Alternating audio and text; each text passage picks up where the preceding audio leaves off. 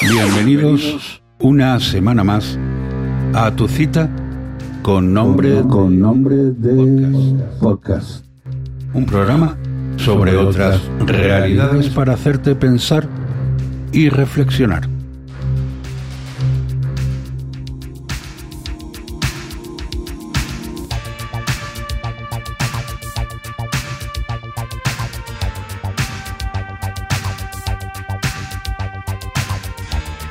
El mundo de los datos sobre estadística es bastante extraño.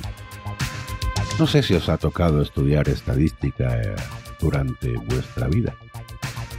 A mí cuando me ha tocado, siempre mm, he tenido la sensación de estudiar una asignatura imprecisa.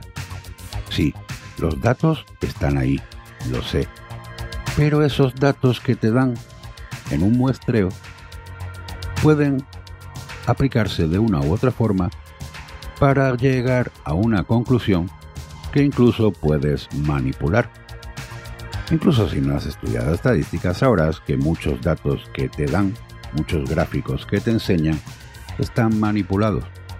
Se trata de manipular a la sociedad, dando una credibilidad estadística sesgada, con preguntas sesgadas, con muestreos sesgados. En fin. Pero esto no es lo que yo quiero decir. Lo que yo quiero decir es que cuando veo las estadísticas de mi programa, de los podcasts, de los diferentes capítulos, me dan una serie de datos que no me puedo explicar. Resulta que el 100% de los usuarios que escuchan mi programa no escuchan el programa, es decir, empiezan el programa unos segundos después de la introducción y lo abandonan poco antes del final, cuando estoy dando las conclusiones o cuando estoy iniciando con el primer sketch del programa. Hay gente que simplemente le da arbitrariamente a ver qué pueden escuchar. Pero dentro de lo que cabe, no estoy demasiado descontento con la audiencia. Por ejemplo, en uno de los últimos programas que he publicado, la estadística me dice, entre otras cosas, que el tiempo medio en un programa de 2 horas y 8 minutos, tiempo medio de escucha ha sido de 1 hora 11 minutos 17 segundos, que el 70% de los oyentes han escuchado hasta el primer cuarto, que el 52% han oído hasta la mitad y que el 39% han escuchado el tercer cuarto y un 24% del episodio completo. Oye, está muy bien, ¿verdad? Además también me dice que en los últimos 30 días he tenido más de 10.000 escuchas. No está nada mal. Aunque claro, la posición entre los podcasts es muy baja, estoy el 948, y la posición por categoría me dice en este momento que estoy el 111.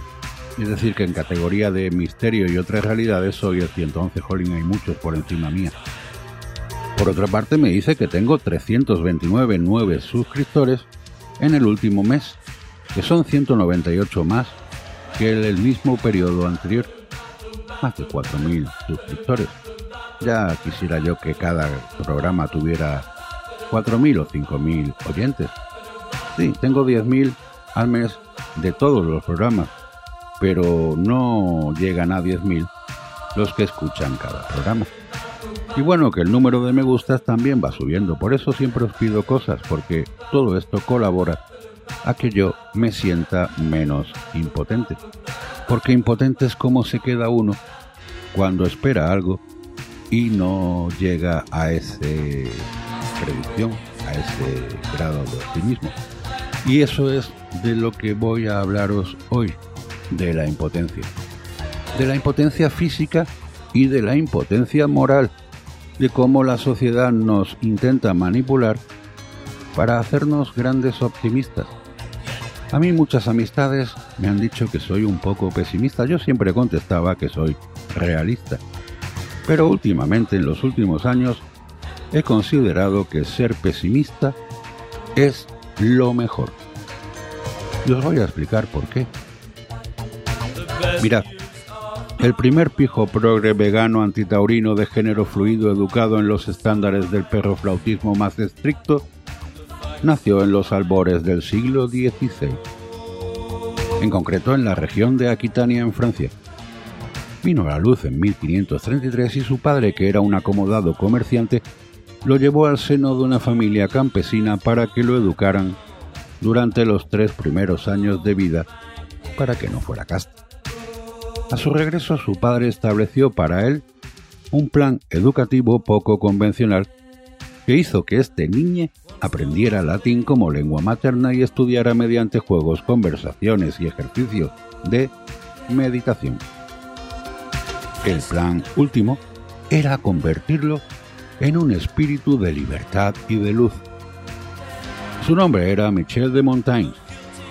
En consecuencia, al pequeño Montaigne le encantaba aprender, pero odiaba la rígida y arrogante pedantería que se encontraba en la academia, estaba obsesionada con la filosofía tradicional y cegaba todo lo demás. Para él, la filosofía debía aplicarse tanto a nuestra vida cotidiana como a cuestiones serias de moral, de ética y de virtud. Montaigne fue uno de los primeros filósofos en considerar profundamente temas como el humor, el matrimonio, la ropa, los caníbales o la mierda. Viola tantos temas profundamente personales y humanos que algunas personas le consideran el primer psicólogo o incluso el primer autor de autoayuda. Uno de los temas a los que dedicó parte de su trabajo fue la impotencia, y por impotencia me refiero exactamente a lo que está usted pensando en este momento. Aprovecho para decir que si me está escuchando solo para resolver los problemas hidráulicos que tiene, su lugar no es este audio que ha colgado un viejo lesbiano ignorante cualquiera en iVox, sino la consulta de un especialista. Así que puede irse ya. Le doy cinco interminables segundos para irse con el rabo entre las piernas.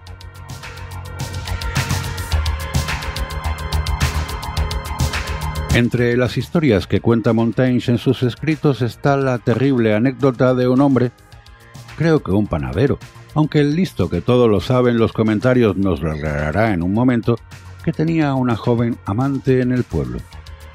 Las jóvenes amantes tienen muchísimas desventajas, pero seguramente lo más importante es que debes estar a la altura de las circunstancias.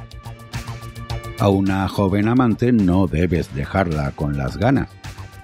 El hombre ardía en deseo de poseerla, pero la rígida sociedad de la época ponía dificultades a la pasión de los amantes, así que sus encuentros tenían que ser necesariamente apresurados y furtivos, de baja calidad, en las sombras, de madrugada, en portales, en pocilgas, en acequias. Un día, la presión pudo más que la lujuria y el hombre fue incapaz de cumplir con sus deberes de machirulo heteropatriarcal, violador de gallines, y su baguette no sufló. Su marmota no asomó la cabeza por el agujero. Su bomba de inyección no respondió en el momento crítico. El badajo de la campana permaneció inerme. Su hombría se desmoronó cual castillo de naipes ser que la joven amante respondió con desprecio e incluso burla a esta circunstancia y el panadero, incapaz de convencerla de que era la primera vez que le ocurría algo así, regresó a casa sollozando entre las sombras. Sin dudarlo ni un momento cogió su cuchillo de cortar el pan, le cortó la cabeza a la marmota y se la envolvió a su amante envuelta en un primoroso lienzo. Supongo que el hombre decidió que encontraba el consuelo más satisfactorio que el sexo. Para un hombre, la impotencia es el más amargo fallo de control sobre su cuerpo. Nos causa una leve irritación no poder leer bien un prospecto de un medicamento o la letra pequeña de un contrato de un seguro de salud. Nos jode no acertar en una canasta a dos metros nos fastidia ser incapaces de copiar el Moonwalker de Michael Jackson porque todo eso en nuestra cabeza se ve de puta madre. Pero una vez puestos a ejecutarlo, el resultado siempre difiere de las expectativas. Pero coño, la erección, que es de primero de hombría. Montaigne, fascinado con los problemas cotidianos que nos hacen humanos, llegó a la conclusión de que el problema no era la debilidad física o un déficit de masculinidad, sino la noción equivocada y opresiva de que tenemos el control total sobre nuestros cuerpos. Creemos que nuestras mentes son maestros todopoderosos que nuestros cuerpos esclavizados deben obedecer sin cuestionar nunca nuestra autoridad suprema. Así que cuando nuestro cuerpo no puede hacer lo que pretendemos, nos sentimos absolutamente abrumados por la vergüenza, como si el fallo fuera completamente nuestra culpa. Hay por supuesto un componente adicional que no vamos a tratar en profundidad, pero que tiene que ver en el hombre moderno con el pánico a envejecer. De hecho, la dificultad para despertar al soldadito es lo que distingue en el macho el miedo del pánico. Miedo es la primera vez que fallas. A la segunda, pánico la segunda vez que fallas a la primera. Estos percances no son raros ni evitables entre nuestra especie y después de escucharnos, revolcándonos en nuestra propia compasión, Montaigne podía haberse sentado ajustándose su librea, atusándose el bigote, y diría con condescendencia, ¿Y qué? ¿Crees que eres un dios? Para Montaigne, la cura para la impotencia radicaba en corregir nuestra idea de la normalidad. Recordaros que a veces nuestros cuerpos harán lo que les salga de los cojones a pesar de nuestras intenciones. En lugar de ver el accidente sexual como una rara abominación nacida de una lamentable falta de control, o como el comienzo de una inevitable decrepitud que nos llevará hasta la muerte de cabeza, deberíamos reconocerlo como nada más que un error común e inevitable, ni grande ni calamitoso. Con esta perspectiva en mente, Montaigne recomendaba a la gente declararse abiertamente malos amantes. Si de buenas a primeras avisas a la gente de que tienes el pito pequeño y perezoso y que además contigo no alcanzarán jamás las estrellas, tus amantes recibirán tus embestidas con gran sorpresa y te puntuarán más alto en Tinder. Hoy no he venido aquí a hablarles de pichas enhiestas y duras como cactus, sino de un valor abandonado que puede contribuir a hacernos la vida mucho más llevadera. Un valor que Montaigne consideraba central. Hoy quiero hacer un elogio al pesimismo como una forma de blindarse preventivamente al infortunio. Lamento repetirme con autores estoicos, pero quiero que contemplen una actitud vital que acuñó Séneca hace cerca de dos mil años. Séneca recomendaba a la gente tragarse un sapo cada mañana. Y lo recomendaba porque decía que a partir de ahí seguramente no comerías nada más asqueroso a lo largo de todo el día. Eso estaba bien. En la antigua Roma de Séneca existía la firme creencia de que todos los aspectos de la vida de los mortales estaban en manos de la diosa Fortuna. Las estatuas de la diosa Fortuna estaban por doquier, en las plazas, en los mercados, en las saunas, en las casas de cambio, incluso en las monedas para recordarle a la gente que había una caprichosa deidad que además solía ser bastante hija de puta, que iba a decidir al final del día si las cosas a uno le habían ido bien o mal. En definitiva, que tu futuro está en realidad en manos del otro. Así que partimos de una mala base y todo lo que venga después y sea bueno, bienvenido sea. Los propios emperadores romanos se encargaban de tener detrás en momentos de gloria a un esclavo tocándole los cojones y recordándole que era mortal. Respicue poste omnetes emento. Mira detrás de ti recuerda que eres un hombre. Y quizá por eso llegaron a dominar Occidente, porque sabían que la vida es una mierda y al final te mueres. No se escapa a nadie que vivimos tiempos de mierda. Pero llevamos mucho tiempo viviendo tiempos de mierda. ¿Qué coño? Llevamos toda la puta vida viviendo tiempos de mierda. Incluso tiempos en que se suponía de prosperidad han sido tiempos relativamente mierdosos. No recuerdo que nos fuera especialmente bien, por ejemplo, en 2005. Incluso entonces teníamos todo tipo de problemas en apariencia irresolubles. Encontrar pareja era igualmente jodido. Hacía frío cuando no te hacía falta que lo hiciera. Las reuniones del trabajo también salían mal entonces y hacías el más espantoso de los ridículos. El jefe seguía siendo un déspota cabrón. El metro olía igual de mal. También te salían caries y las agujetas si corrías varios kilómetros en la cinta del gimnasio. Yo qué sé. Seguramente te sentías igual de fracasado que ahora. El mundo, si por aquella época alcanzaste suficiente madurez para comprenderlo, era el mismo fiasco que ahora. Nada era especialmente bueno y como colofón a este despropósito llegará un momento en el que morirás y todos tus seres queridos y todo aquello por lo que luchaste volverá al polvo. Estos son los hechos que básicamente constituyen la vida de la gente, aunque normalmente se nieguen porque la sociedad intenta que creas que en realidad seremos felices en algún momento, en algún futuro, más o menos cercano. La sociedad solo sigue funcionando porque te mantiene lo suficientemente optimista para que sigas dando vueltas a la rueda del hámster. Ocurre un poco como en Cuba o en Venezuela. Te dice Fidel que la revolución va a ganar, pero no te da una fecha precisa, solo te pide que sigas sacrificándote hasta la victoria siempre. Mientras tanto, vas y sigues haciendo cola en el supermercado para conseguir una libra de arroz. Y Fidel la palma y la situación se prolonga indefinidamente en el espacio-tiempo. Desde el optimismo más enfermizo nos cuentan que si estamos jodidos ahora en este preciso instante es porque estamos en crisis. Pero ¿qué coño? El mundo es una crisis. La crisis en realidad es la situación habitual en la sociedad humana. Y la bonanza es la excepción.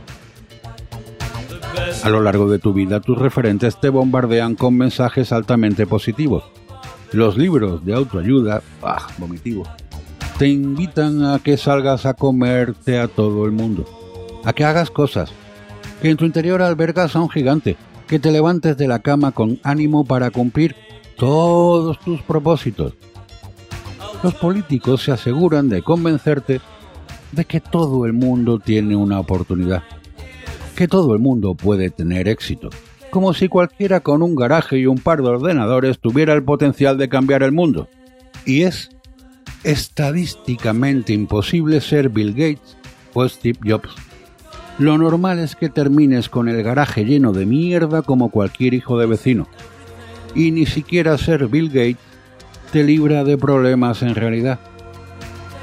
Una sociedad que te recuerda constantemente que puedes conseguir lo que te propongas es una sociedad que necesariamente crea problemas de autoestima, de envidia, de frustración, en consecuencia, una visión optimista de las cosas solo nos puede llevar a la desesperanza o a la impotencia. Y en este caso ya no hablo de la impotencia del pito. La impotencia surge de las enormes expectativas que tienes cuando crees que las cosas irán muy bien. Es imposible sentirse frustrado si partes de la certeza de que lo que te espera es una mierda. Paradójicamente, las personas no sienten un aire irracional cuando, por ejemplo, llueve en invierno. Esto es así porque las personas tenemos la certeza de que va a llover en invierno. Por lo tanto, los días despejados nos hacen sentir en esencia bien. Los días mustios, bueno, pues vale, ¿qué le vamos a hacer? No deja de ser curioso que no sepamos aplicar la misma ideología en todos los aspectos de la vida. Y, por ejemplo, nos enfademos si el café se enfría, si perdemos las llaves del coche o nos vemos embutido en un atasco kilométrico de camino al curro. Por algún extraño motivo, Quizá porque hemos crecido en el mundo que nos obliga a creer que el optimismo es la actitud que debemos tomar, nos creemos que en la vida los cafés siguen manteniéndose calientes horas, las carreteras se descongestionan mágicamente a nuestro paso o las llaves nos siguen a todas partes y obedientemente se meten en nuestro bolsillo ellas solitas. Ese es un punto de vista muy extraño para enfocar la vida, especialmente considerando que las expectativas son lo que definen aquello que nos frustra. Imagínate qué destructivo sería para un youtuber partir de la base de que todos sus vídeos van a ser virales. Ahí lo tendrías, a diario subiendo vídeos llamándole carancho a la gente y tirándose de los pelos porque el número de suscriptores no sube ni a hostia. En mi caso, aplicando el sano pesimismo, subo los podcasts porque me sale de los cojones, porque me entretiene. Igual que a otra persona le entretiene el macramé, el ajedrez, coleccionar búhos o cualquier otra patética actividad que sirva para disfrazar lo estéril que es su vida y los pocos polvos que echa. Subo podcast con el único objetivo de entretenerme y de que mi madre los oiga con una mezcla extraña de orgullo y de irritación, y con la certeza absoluta de que no interesarán a nadie más. Oye, y si alguien se suscribe, anda, qué sorpresa, pero nada más. A por otra cosa, a ver qué serie de mierda ponen hoy en Netflix. Anda, pues mira, no era tan mala, mira qué bien. A ver qué mal duermo esta noche. Hostia, pues no he dormido tan mal. Y así, in eternam. Necesitamos una ración racional de pesimismo constructivo y debemos erradicar el optimismo despreocupado e inconsciente que nos han enseñado que es el camino a seguir. Viviendo la vida como un feliz pesimista, te aseguras de que te encontrarás al final del largo túnel a ti mismo exultante de sorpresa y gratitud. Al final todo se resume en lo mismo. Si esperas un polvo mediocre, que la picha se te quede flácida, el resultado no puede ser nunca tan desastroso. Pero si, inundado de un malsano optimismo, esperas que el sexo sea tan acrobático, cremoso y neumático como aparece en las películas porno, estás jodido, hermano. Partiendo de la nada es fácil e incluso placentero alcanzar las más altas cotas de la miseria. Que no nos engañemos es a lo máximo a lo que puedes aspirar. Parafraseando a un experto en pesimismos varios, el hijo de puta de Nietzsche, sobrevivir es sufrir, pero vivir es encontrar algo por lo que valga la pena todo ese sufrimiento. Empezamos.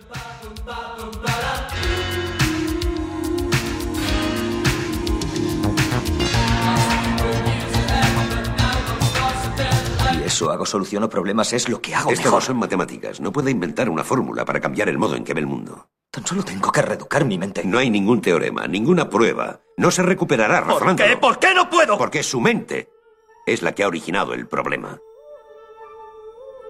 Puedo hacerlo. Lo resolveré. Solo necesito tiempo.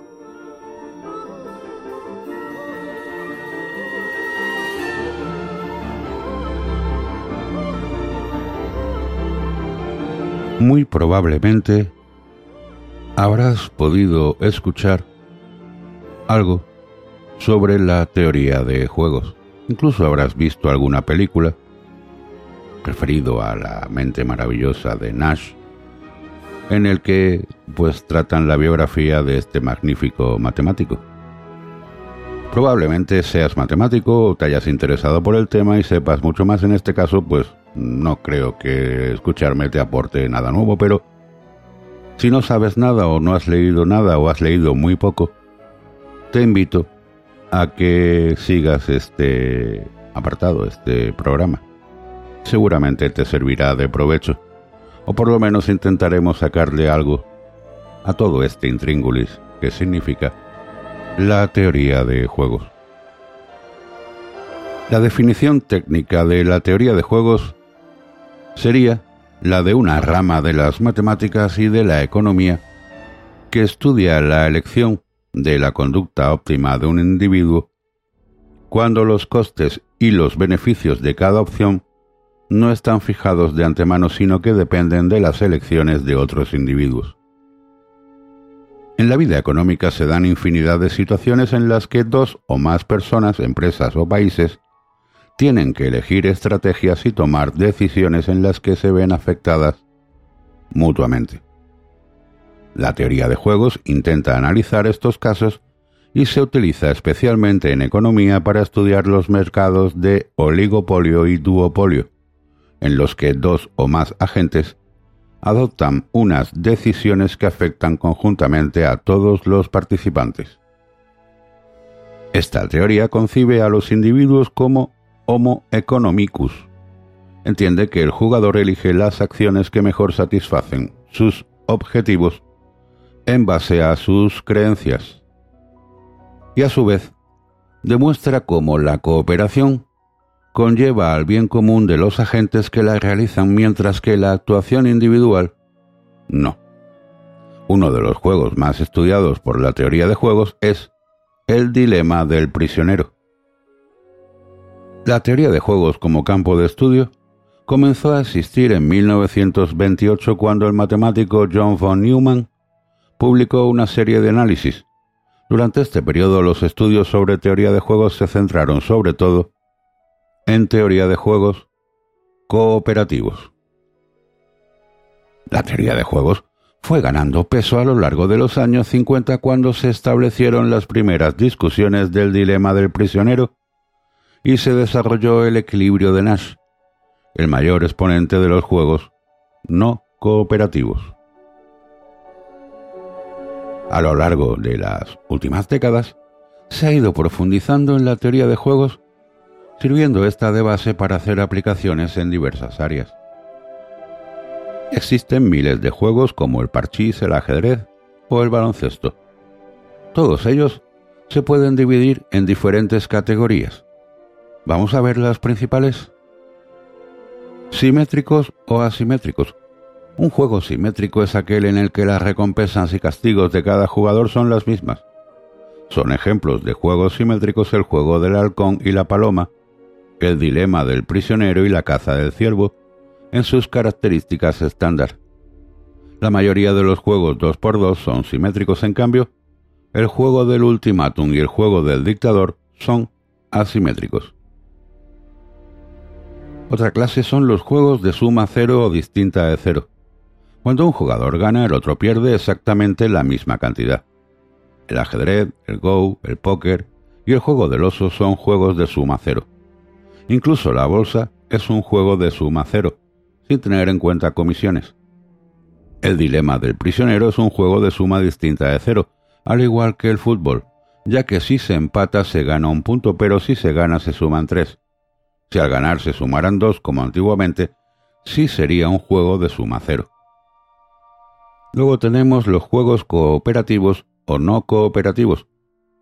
Los cooperativos son aquellos en los que dos o más jugadores forman un equipo para conseguir un objetivo. Se analizan las estrategias óptimas para grupos de individuos, asumiendo que pueden establecer acuerdos entre sí acerca de las estrategias más apropiadas. Luego tenemos el equilibrio de Nash. La solución final que se alcanza es un equilibrio en el que ninguno de los jugadores gana nada modificando su estrategia, mientras el otro o los otros mantenga la suya, es decir, ninguna de las partes puede cambiar su decisión individual sin empeorar. Luego tenemos los juegos simultáneos o secuenciales. En los secuenciales cada jugador actúa después del otro, mientras que en los simultáneos actúan a la vez. Y por último, los de información perfecta o imperfecta. Los juegos de información perfecta, todos los jugadores saben lo que han hecho los otros anteriormente. La teoría de juegos tiene multitud de aplicaciones en diferentes campos, destacando la ciencia económica, ciencias políticas, biología evolutiva e incluso filosofía.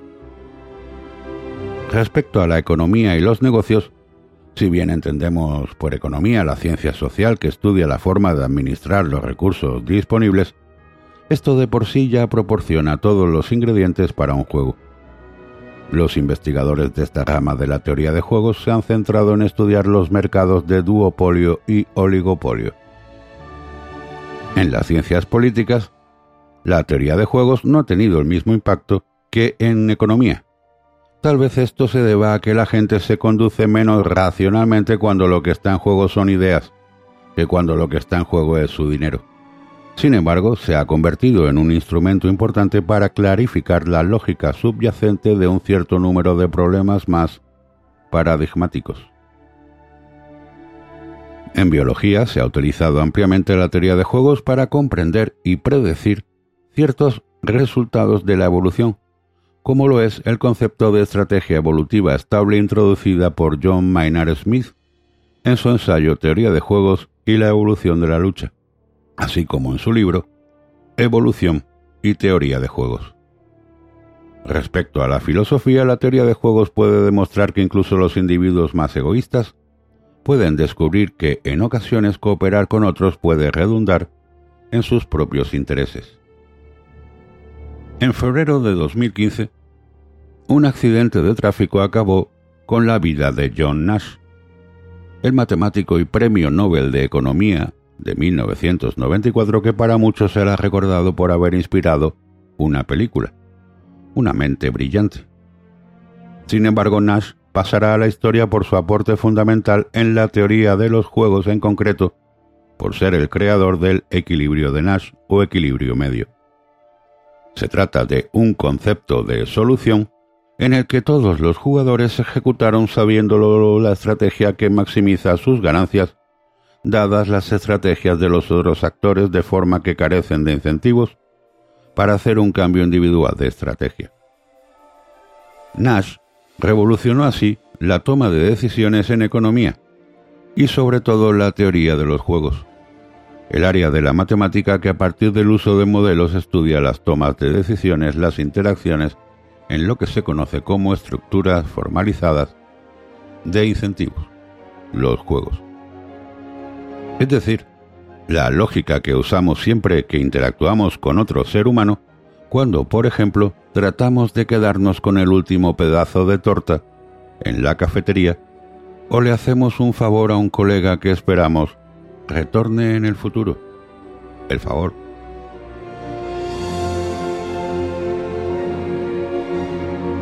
Los matemáticos son fabulosos, sí, lo son. La razón es simple son capaces de limpiar de polvo y paja cualquier fenómeno y extraer lo esencial para poder modelizarlo en el lenguaje donde se mueven con facilidad. La matemática. Hay cosas muy espectaculares en la matemática, pero al menos personalmente hay un campo especialmente atractivo, la teoría de juegos. Como ya os he dicho, es parte de la matemática que se dedica a estudiar relaciones de conflicto en las que dos o más individuos tienen que competir para obtener un beneficio. Como ya os he dicho también, la teoría se ha aplicado a situaciones tan diversas como evidentes. La Guerra Fría, diseño de campañas de marketing, estudio de conflictos empresariales, diseño de campañas de expansión empresarial, modelización de relaciones entre especies en determinados nichos ecológicos, etc. A pesar del nombre, no se aplica ni al parchís ni a la oca ni al póker. Los juegos a los que se refiere son tal vez menos divertidos, pero más interesantes. En la teoría de juegos se establecen quiénes son los jugadores, qué reglas tiene el juego, qué estrategias tienen a su disposición los jugadores, es decir, los posibles movimientos o decisiones que están permitidos en el juego, y cuáles son las ganancias que obtendrán los jugadores al final del juego. Evidentemente, el objetivo de cada jugador es maximizar su ganancia. Para ello tendrá que elegir la mejor estrategia posible compatible con las reglas del juego. Ahí suele estar el conflicto, porque en los juegos que un jugador mejore sus ganancias suele implicar que el resto vean disminuidas las suyas respectivamente. En la teoría de juegos se ha estudiado multitud de variantes juegos en los que todos los jugadores conocen todas las estrategias posibles juegos en los que no se conocen, juegos en los que se puede cambiar de estrategia a cada paso del juego para adaptarse a las estrategias de los contrincantes, etc. En definitiva, Es una rama de la matemática apasionante como no me cansaré de repetir. Algún día le dedicaré una entrada a la teoría de juegos propiamente dicha y hoy vamos a tocar otro tema. Una física, nótese aquí el uso femenino para estar en los medios del ruedo, de lo políticamente correcto, ve la teoría de juegos y algo le reconcome por dentro. ¿Cómo es que los matemáticos tienen este juguete tan chulo y nosotros no le hemos metido mano? Ah, claro. Ante esta pregunta el siguiente paso es tomar la teoría de juegos y meterle la cuántica por las entrañas. Y como suele pasar, llegó la cuántica y todo se hizo más raro y más sorprendente. Esto que os acabo de contar es lo que de verdad pensaron los que empezaron con el tema de la teoría de juegos cuántica, te lo digo yo.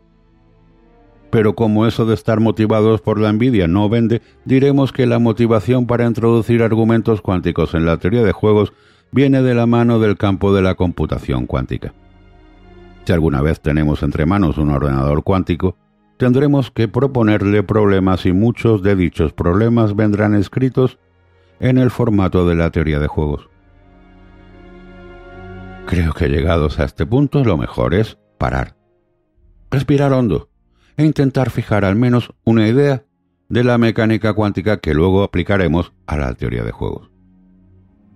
Antes de seguir voy a decir dos palabras mágicas de la cuántica. Sí, yo soy así. Cuando hay que ir al grano no me para nadie. Las dos palabras de Marra son superposición y entrelazamiento. Cualquier explicación que leas por ahí sobre la cuántica estará relacionada con una de esas dos palabras. Sin duda alguna, y creo que no sorprenderé a nadie, la mecánica cuántica es difícil de entender.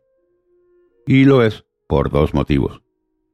El primero porque los fenómenos descritos por la mecánica cuántica están muy lejos de nuestra escala de energías y por lo tanto no tenemos ninguna experiencia cotidiana comparable a los sucesos cuánticos, así que no podemos poner ejemplos cotidianos ni hacernos imágenes mentales basadas en la experiencia.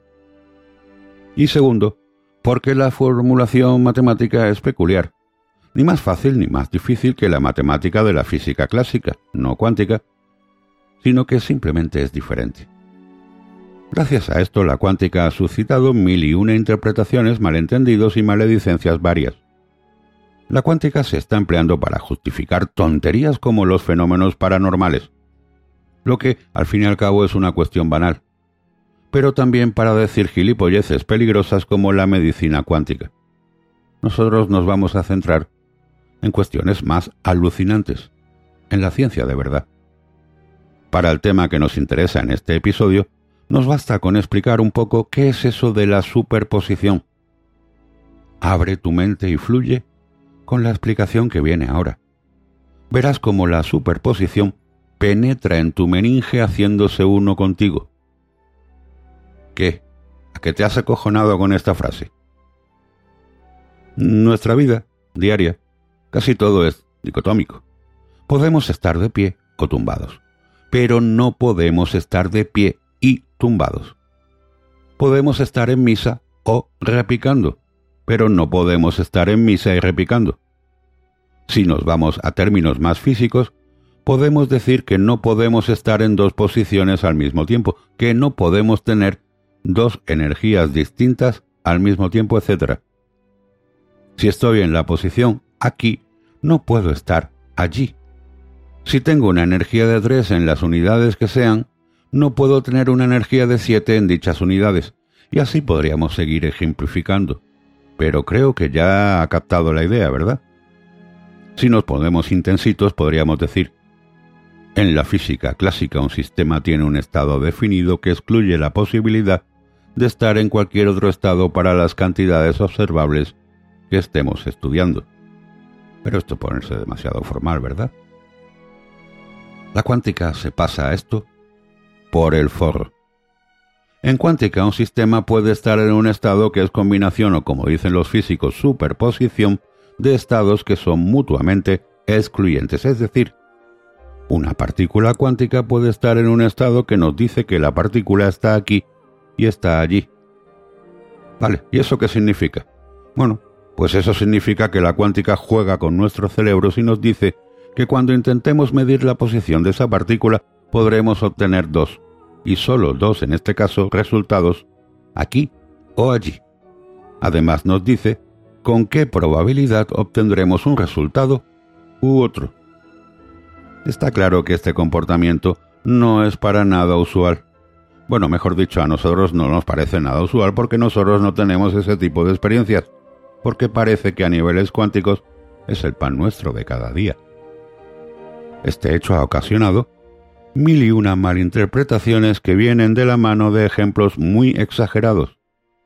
Quizá el más famoso de todos es el del gato de Schrödinger. Este ejemplo nos pone en la situación en la que un gato es metido en una caja y por medio de un dispositivo que depende de la desintegración de un núcleo atómico, se libera un veneno que puede matar al menino. La desintegración de un núcleo atómico es un fenómeno cuántico. No podemos decir cuándo se va a llevar a cabo el proceso. Solo podemos decir la probabilidad de que ocurra. El caso es que en esa situación, mientras no interactuemos con el interior de la caja abriéndola, moviéndola, etc., el gato estará en un estado que combina el estado de gato vivo y el estado de gato muerto. Insistiré una vez más y las que hagan falta. Eso solo es un ejemplo para ilustrar una característica cuántica, la superposición de estados. Nosotros vamos a usar otro ejemplo, vamos a usar una moneda un duro de los de antes. En nuestro mundo clásico, la moneda, un duro de los de antes, repito, puede estar en el estado de cara o cruz. Desde el punto de vista cuántico, uno podría tener la moneda en un estado superpuesto entre cara y cruz. Este estado lo vamos a describir así. Estado de la moneda mayor o igual al 50% de un medio partido por cara más 50% de un medio partido cruz. Ah, ¿Y esta fórmula qué significa? Pues que el estado de la moneda es una superposición de dos posibilidades que son, en física clásica, mutuamente excluyentes, y los coeficientes elevados al cuadrado nos dan la probabilidad de obtener una opción u otra cuando miremos el estado de la moneda. vamos a utilizar un juego muy simple que involucra una moneda. El juego lo podemos describir como sigue. Tenemos una moneda con una cara y cruz diferenciadas. Se admiten dos jugadores. Vamos a poner Pilar y Pepe, a los que vamos a denotar como A y B, así abreviamos. El primer jugador, digamos A, está obligado a meter la moneda en una caja mostrando la cara hacia arriba Luego le pasa la caja a B. La caja tiene un botón que intercambia la cara por la cruz.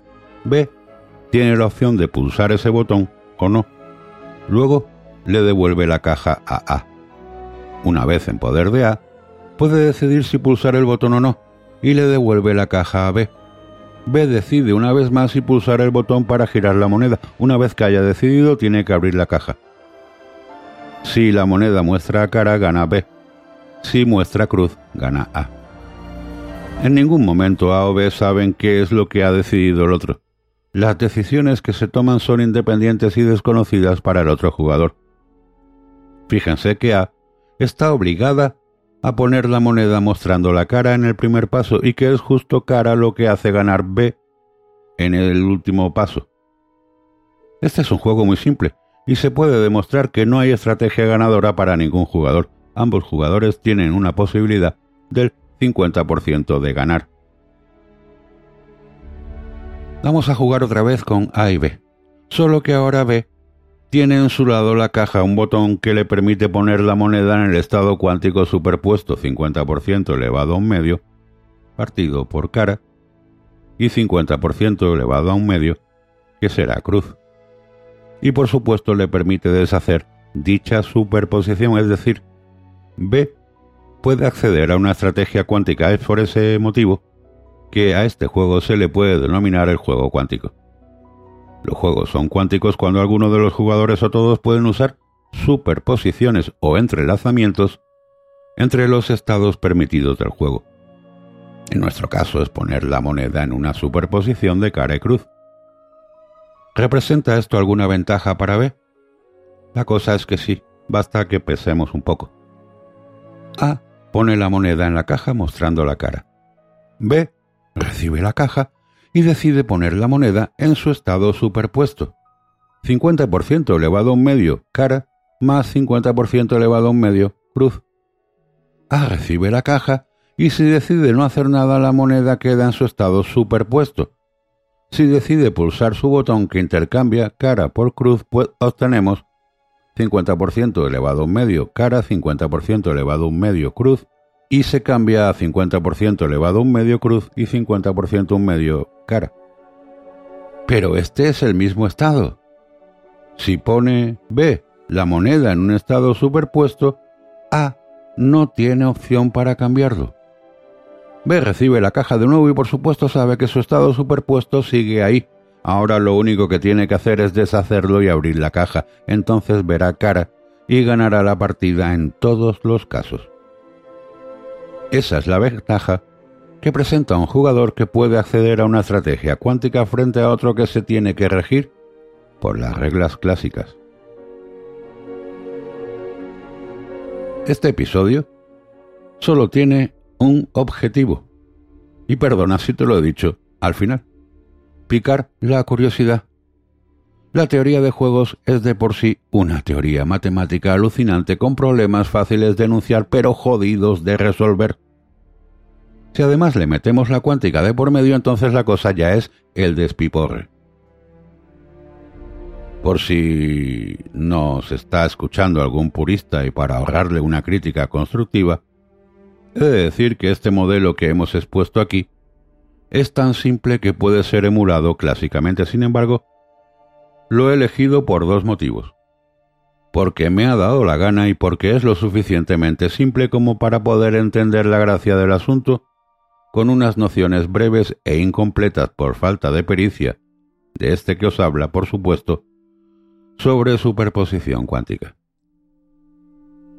Si alguien se viene arriba después de escucharme y quiere profundizar en el tema, pues que indague por Internet, que para eso está. ¿Nos seguimos escuchando?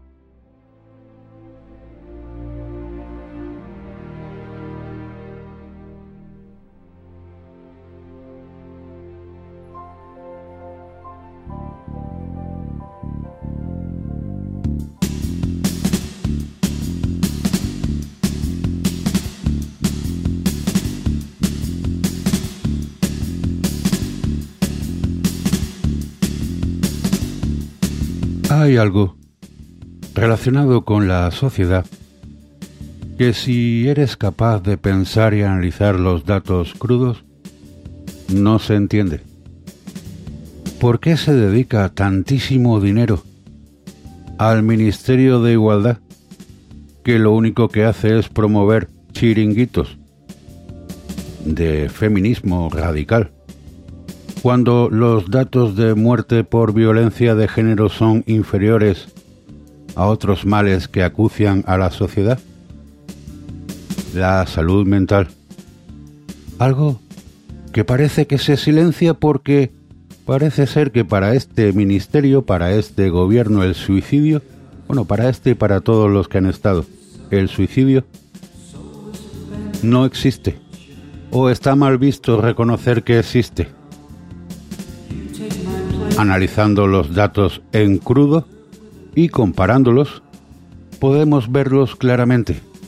Y para ello te recomiendo que sigas la cuenta de Twitter Datos BD, escribiendo datos con H intercalada entre la T y la O.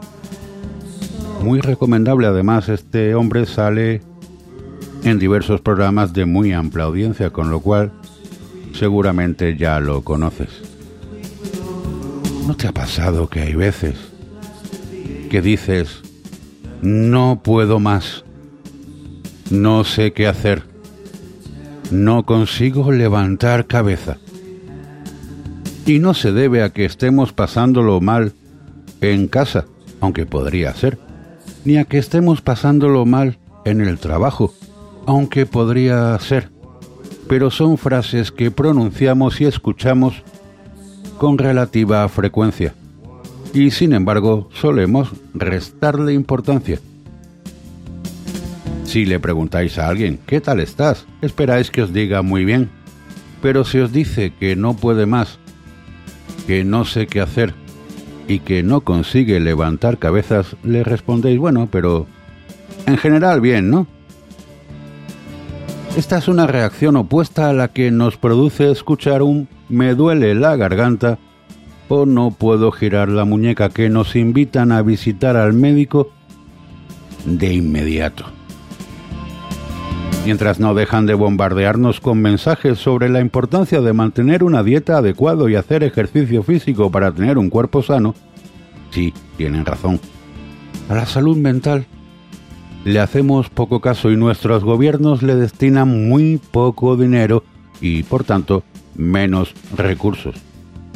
Aunque nos despertemos en mitad de la noche con ataques de ansiedad o apenas podamos ir a trabajar, porque todo se nos hace cuesta arriba, hablar de ello y ponerle remedio aún es un tema tabú. Quizá también porque una de las consecuencias de este estado anímico sea el suicidio, también sea un tema tabú. Pero ¿por qué vamos a tener tabúes contra algo que es una realidad social? En España al menos una de cada diez personas ha sido diagnosticado con algún problema de salud mental. Un número que seguramente sea mayor, teniendo en cuenta que la mayoría de las veces la gente no suele acudir al médico o cuando acude se queda todo en atención primaria y derivarte a un especialista cuesta al menos cuatro meses para verlo. Y en cuatro meses han podido suceder muchísimas cosas. Con objetivo de concienciar de los problemas de salud mental y erradicar mitos y estigmas en torno a este tema, la Organización Mundial de la Salud conmemora cada 10 de octubre el Día Mundial de la Salud Mental. Pero, ¿qué considera que es enfermedad mental? Una definición podría ser aquellas alteraciones de tipo emocional, cognitivo y o de comportamiento en las cuales se ven afectadas las emociones, la motivación, la cognición, la conciencia, la conducta, la percepción, la sensación, el aprendizaje o el lenguaje. Esto hace que a las personas que padecen enfermedades mentales les sea difícil adaptarse al entorno cultural y social en el que viven, con el sufrimiento que eso conlleva o con las consecuencias que eso conlleva. Suicidio, ataques de histeria, incluso lo que le ocurrió a aquella doctora, matar a diestro y siniestro sin más. Se han catalogado diversas enfermedades mentales como por ejemplo la esquizofrenia, los trastornos psicóticos o el trastorno de déficit de atención e hiperactividad, por nombrar algunas, hay muchas más, que tienen un origen y neurobiología totalmente diferentes. De todas ellas, la que más incidencia tiene en todo el mundo es sin duda la depresión. Curioso, cuando pongo el título de alguno de mis programas como depresión, la gente se aleja y huye, apenas viene a escucharlo. No interesa. No interesa quizá porque no se le da la publicidad necesaria o porque no quieren deprimirse, vete tú a saber. A nivel global existen aproximadamente 350 millones de personas que padecen depresión, de las cuales un gran número son mujeres. Si tanto defienden a las mujeres, ¿por qué no dedican más recursos a esto? Según los últimos estudios, el número de mujeres que sufren depresión es más del doble que el de hombres, aunque aún se ignora por qué esto es así. Claro, pero esto quizá no da votos si le dedicas recursos. Eso sí, al machismo radical sí aunque sea inferior o casi inapreciable en, en comparación con las depresiones. Oye, y no digo que no sea importante, cada muerte es importante, pero parece que las muertes por salud mental se invisibilizan, parecen que no sean importantes para estos gobiernos. Seguramente en más de una ocasión hemos pensado que estábamos deprimidos, ¿verdad? cuando hemos atravesado algún momento vital difícil. Pero la depresión es algo diferente a los cambios normales de estado de ánimo o a periodos cortos de tristeza desencadenados por acontecimientos puntuales. Colin, si se te ha muerto un familiar, es normal que pases por una mala racha y pienses que estás deprimido, pero eso pasará. No es una depresión tal y como se le conoce. No es una depresión que se alargue en el tiempo, porque si se alarga un poquito más en el tiempo deberías acudir a un especialista. Y dado como están nuestros recursos de sanidad, los impuestos van para educación y sanidad. Sí, sí, sí. Pues casi mejor que te busques un psicólogo privado, porque si no te van a dar cita para cuatro meses como mínimo. La depresión es un trastorno mental que se caracteriza por la presencia persistente de tristeza y una pérdida de interés en actividades que las personas normalmente disfrutan acompañada de una incapacidad para llevar a cabo las actividades diarias. Todo ello durante un periodo, como ya os he dicho, prolongado de tiempo. Pero ¿por qué estamos o podemos llegar a estar deprimidos? Los mecanismos exactos aún son desconocidos. Lo que sí sabemos es que los niveles de serotonina parecen estar desregulados en los pacientes con depresión en una región del cerebro conocida como corteza prefrontal, situada entre la frente y la sien más o menos, contamos con una población de neuronas que liberan serotonina. Esta molécula se produce por la acción de unas enzimas llamadas TPH que transforman el aminoácido triptófano, el aminoácido de la felicidad según algunos anuncios comerciales, en serotonina. Cuando los niveles de serotonina disminuyen, aumenta la probabilidad de episodios depresivos. Así lo muestran varios estudios en los que mediante reducción directa del triptófano o bloqueando las enzimas que lo transforman, descendió el nivel de serotonina y aumentó la frecuencia con la que se producían nuevos episodios depresivos en pacientes que ya padecían depresión y estaban siendo medicados. Estos no son los únicos indicios de que la serotonina es importante en los procesos depresivos. Los fármacos tradicionales como el Prozac basan su acción en impedir que la serotonina se reabsorba por las neuronas en el cerebro. Esto hace que los niveles de este neurotransmisor aumenten y los pacientes mejoren con el tratamiento. Pese a que parece clara la implicación de la serotonina en los procesos depresivos, algunos pacientes no responden a los tratamientos y esto hace sospechar la existencia de otros mecanismos que puedan generar la depresión. Además, tampoco se tiene muy claro por qué se ven alterados los niveles de este neurotransmisor.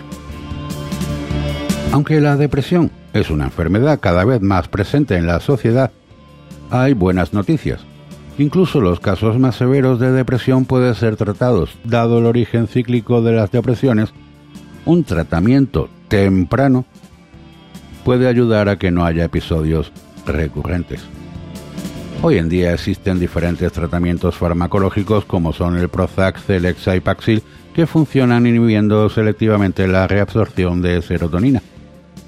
Generalmente dan buenos resultados aunque a veces tiene efectos secundarios no deseados, dejan de funcionar o simplemente no funcionan desde el principio. Como alternativa, se ha retomado en la investigación de psicodélicos clásicos como la psilocibina, la mescalina o el LSD para el tratamiento de depresiones. Ya antes de los 70 se sugirió que estas sustancias químicas podrían tener utilidad para tratar depresiones o ansiedad profunda. En un estudio reciente en humanos se vio que los pacientes tratados con psilocibina tuvieron unos beneficios hasta cuatro veces mayores que los antidepresivos tradicionales. Además, más de la mitad de los casos fueron considerados en remisión, dejando de estar clasificados como depresivos. Estos progresos han hecho que la Administración de Alimentos y Medicamentos de los Estados Unidos, FDA, iniciase en 2019 ensayos clínicos para testar los efectos de la psilocibina en los tratamientos contra la depresión ya que los mecanismos terapéuticos son diferentes de los utilizados por los fármacos clásicos. Otra alternativa recién publicada es la estimulación cerebral profunda, mediante la cual se han bloqueado patrones de actividad característicos de depresión en un paciente obteniéndose resultados muy prometedores. Pero claro, esto aún está en estudio. Tanto los fármacos clásicos como los experimentales tienen como objetivo el tratamiento y no la prevención de la depresión. Y la prevención es muy importante. Para esta prevención, tanto la terapia cognitiva conductual como la meditación han demostrado ser de gran ayuda para mantener una buena salud mental. Mediante la ayuda de psicólogos profesionales, estas terapias ayudan a tomar conciencia de pensamientos irracionales o negativos, a visualizar situaciones de estrés con mayor claridad y responder a ellas de forma más efectiva. Por eso aquellos poseedores de un Apple Watch tienen esa función que de vez en cuando les dice, oye, para, tómate un minuto para relajarte o para meditar. No está mal, ¿verdad? Es una prevención. O si se te disparan las pulsaciones, pues te avisa de que tus pulsaciones están en todo lo alto y que conviene relajarse. Así que, queridos oyentes, tenemos que ser conscientes del impacto de las enfermedades mentales en nuestra salud y en la de nuestros seres queridos, y actuemos tanto para prevenirlas, si somos afortunados, como para tratarlas si las padecemos. Hay que dejar de estigmatizar el ir al psicólogo o al psiquiatra. Comprarte el relojito no te va a poder eh, inhibir de esto, quizás te lo previene, pero a lo mejor al final tienes que ir sí o sí. Porque del mismo modo que consideramos normal acudir al médico cuando nos duele una pierna, nos duele muchísimo la cabeza continuadamente, pues también es normal e imprescindible acudir a especialistas ante un problema de salud mental. Por eso, desde aquí, aunque no sirva de mucho, pues tengo que poner el punto en la falta en el gobierno por no dedicar esos impuestos que van para educación y sanidad a la salud mental. Indaga por ahí los presupuestos y verás lo que se destina o si no, intenta decirte eso de no puedo más, no sé qué hacer. Llama a tu médico de cabecera y cuéntaselo. Quizá te resulte un tanto frustrante que si te deriva un especialista, pues la cita tarde cuatro o más meses en llegar. Por eso puede ser que te desesperes todavía más. Si quieres hacer la prueba, hazlo sin sufrirlo y verás lo que ocurre. En fin, esto es lo que hay, así os los he contado y espero que nunca, nunca, nunca paséis por una depresión. No es vaso de buen gusto.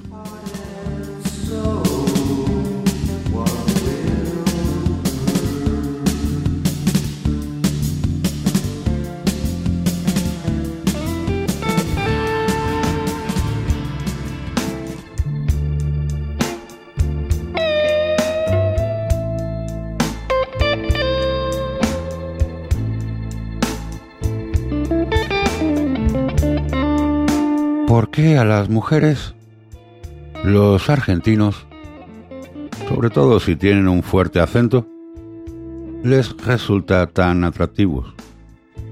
No son, no son, no son solo por el acento, hay muchas más cosas.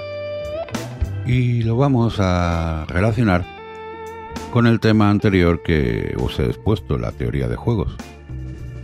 ¿Qué sucedería en un juego si resulta que nadie va por la rubia?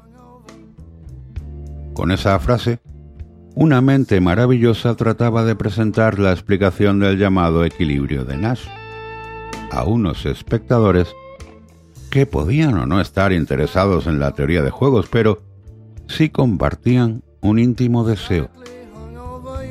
Ninguno quería quedarse sin ñago ñogo. Vamos sin follar. A ver si no me denunciáis el podcast por hablar. Claro. Para lograr tan encomiable propósito, la película recurría a la analogía entre el mercado económico y el mercado de la carne. Un poco de trazo grueso, sí, pero recordad que aún seguimos utilizando los estadios de fútbol como unidad de medida universal. La situación era la siguiente, por si no os acordáis. El matemático John Nash, interpretado por Russell Crowe, está en un bar con sus letradísimos amigos y ven a un grupo de mujeres. sobresale una rubia, la más atractiva. Valiéndose de los postulados de Adam Smith, en competencia la búsqueda del interés propio contribuye al bien común, resuelven abordarlas a lo bestia, a lo bruto, respondiendo al instinto más simiesco de que gane el mejor y el que venga detrás, que arree. Todos irán a por la rubia. Si los rechaza, se conformarán con cualquiera de las morenas. Hasta que Nash tiene su epifanía y predice que semejante plan está abocado al fracaso. Si todos acuden en tropel a por la más despampanante, uno, se opticalizarán entre ellos. Y dos, cuando reconduzcan el tiro y traten de cortejar a las amigas, fracasarán también porque para segundos platos ya están los menús del día. Adam Smith dijo que el mejor resultado se obtiene cuando todos los del grupo hacen lo mejor para sí mismos, ¿verdad? Adam Smith se equivocaba, proclama Nash, alumbrando su idea genial. Si ignoramos a la rubia, ni nos entorpecemos, ni ofendemos a las otras chicas. Esa es la única estrategia ganadora. Una teoría que le valió el Premio Nobel de Economía y que muy resumidamente enuncia que se logrará un mejor resultado para el conjunto si se comparten las estrategias con el resto de los jugadores. Todos hacen lo mejor para sí mismos, dado lo que ha hecho el resto.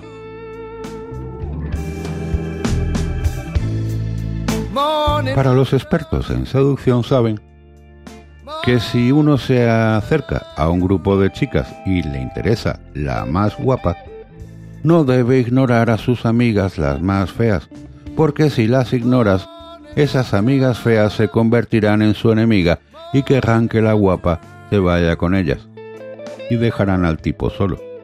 Hay que hacerles caso a todas. Eh, cómo conseguir a la rubia, eso es cosa de otra cuestión que no te voy a dar yo. Averígualo. Pero si hay una especie, un subgrupo, una élite, en esto de perfeccionar su comportamiento a la hora de ligar, estaremos de acuerdo en que esos son los argentinos.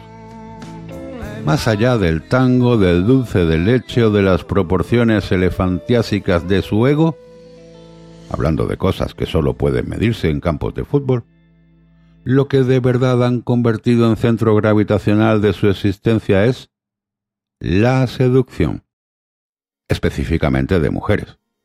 Más específicamente, de mujeres no argentinas.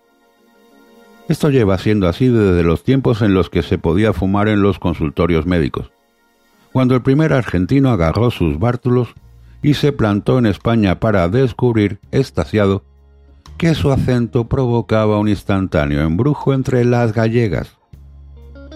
Imagínenselo, desconcertado ante tal feliz hallazgo, inconsciente como era de su habilidad innata, tratando de calibrar la grandiosidad de su propia gesta.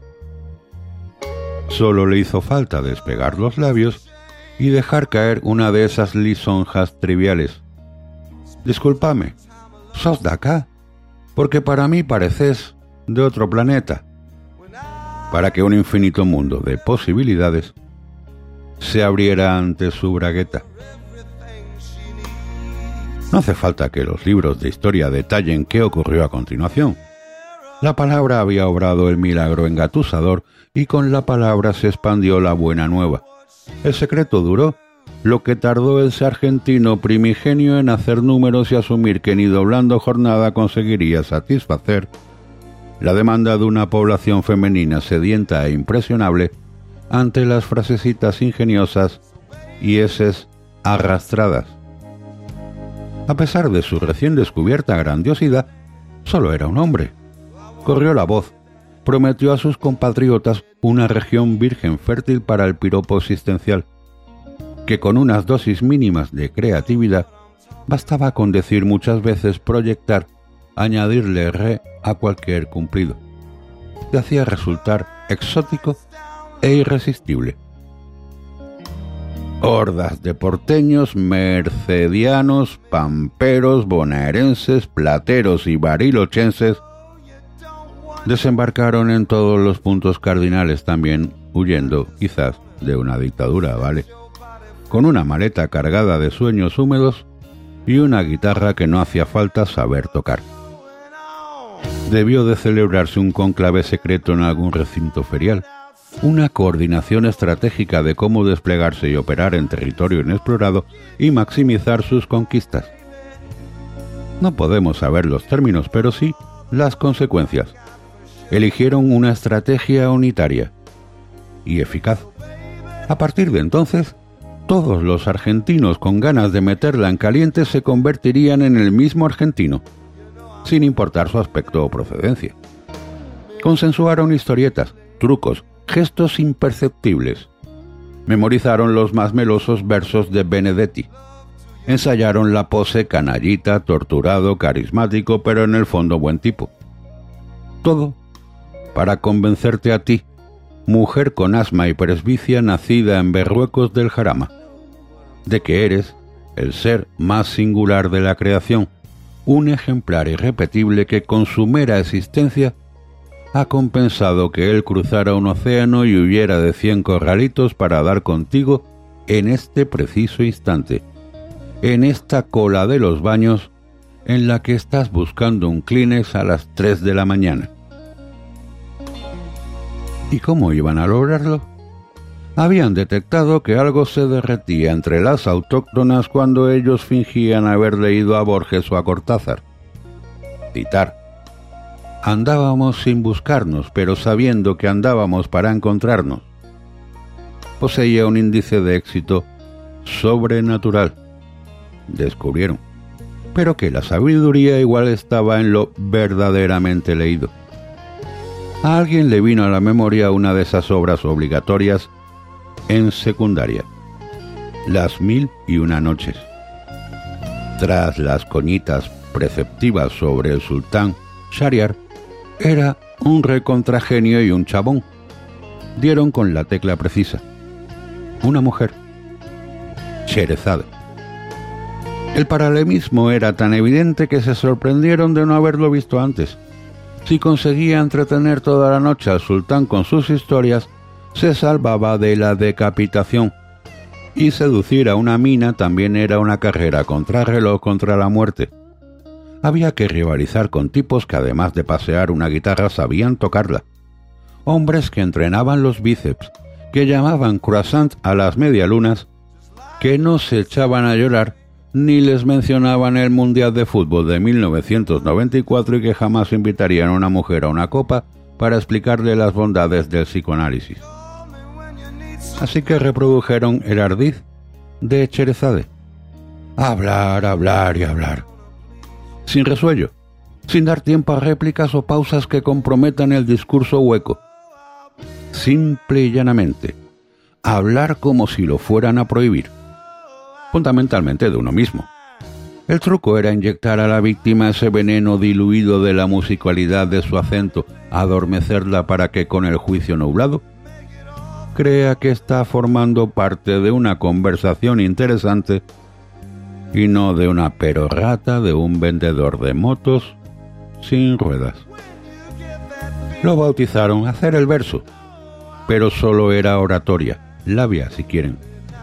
Se han escrito decenas de manuales de seducción argentinos. No se pierdan los cursos que impartes los ínclitos Martín Riesnik y Mike Tabachek, que, con un póster de Frida Kahlo de fondo, te revelan cómo irte a casa de una modelo de Victoria's Secret dan mil vueltas a cómo agasajar a las hembras con palabrería, pero su esencia es bastante ramplona.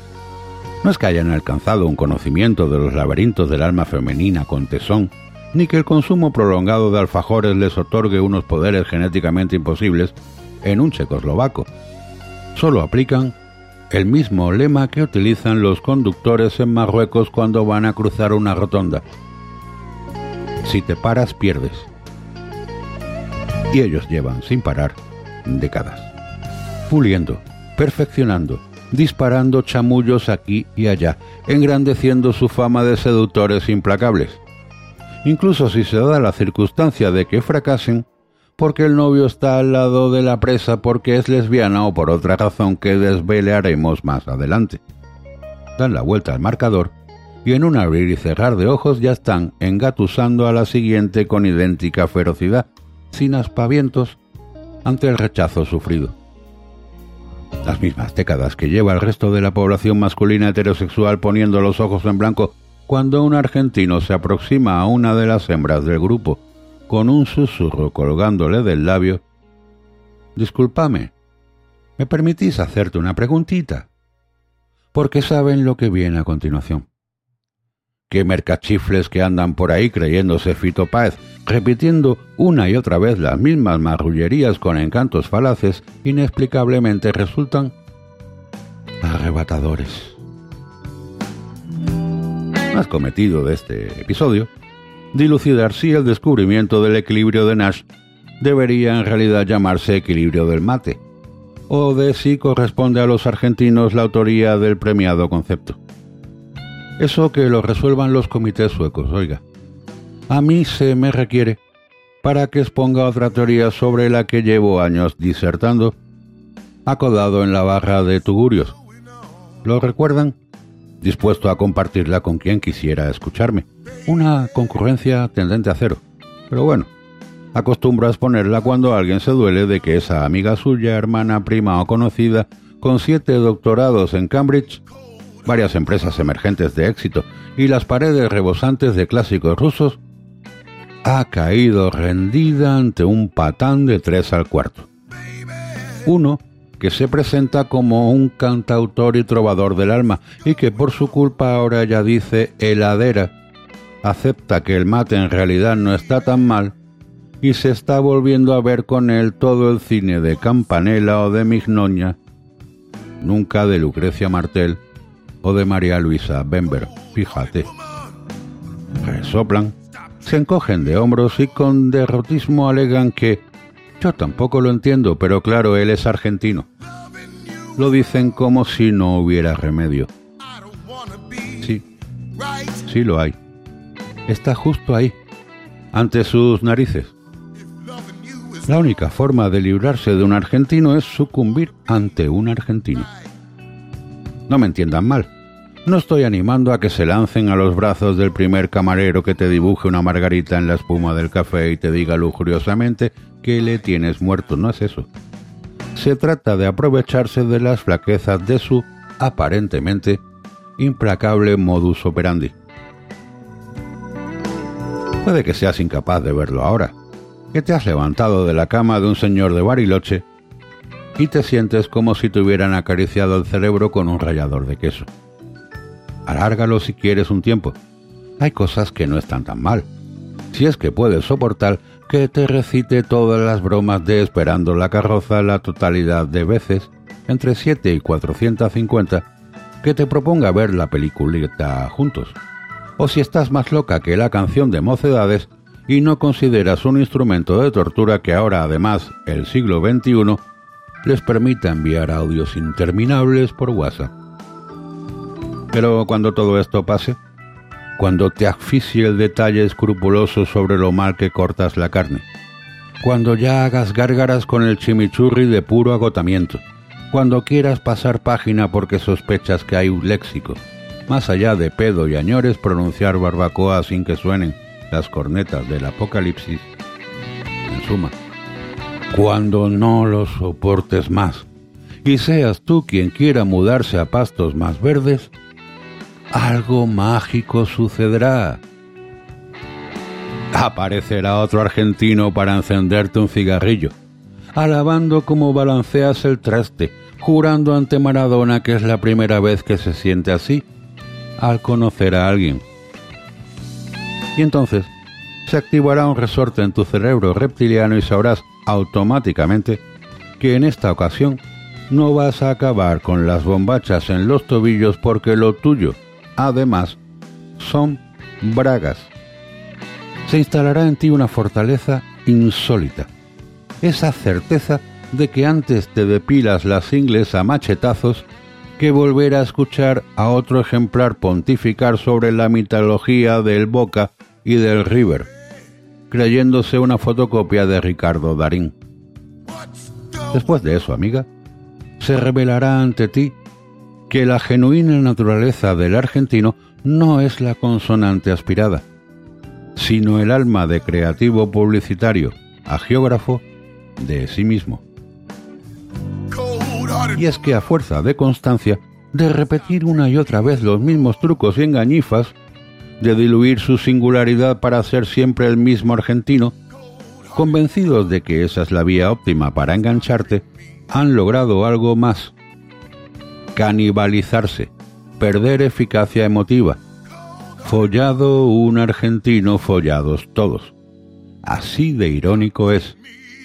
Lo que consideraban que los volvía infalibles, los ha convertido en un virus pasajero, en un trance que pasar. Usa clichés y en clichés te convertirás, diría la maldición si existiera. La conclusión. No me ven, pero ahora mismo estoy crujiéndome los nudillos. Es que los argentinos son como un sarampión. Una infección que hay que superar una vez en la vida y con la que se pasa regular, pero que trae consigo el espléndido regalo de la inmunidad. Una vez catados, se vuelven completamente resistibles, créanme. Alguien dijo, y fue un argentino, eso de no sos vos, soy yo. No sabía la razón que tenía. Cuando ya se han paladeado las mieles argentinas, el problema ya no son ellos, son ellas que se vuelven chenoas entonando ese himno inmortal escrito sin duda tras una fer en la pampa. Presumiendo que lo sabe todo, me dice cosas que no suenan del todo bien. Está tratando de seducirme entre la marcha y tanto ruido, no le oigo bien. Pero hacia atrás, sonrisa retorcida, intentará abordarme por segunda vez. No se da cuenta que no me interesa, que lo que diga o lo que haga lo conozco bien. No vayáis a por la rubia, que da igual, ellas también han alcanzado su propio equilibrio.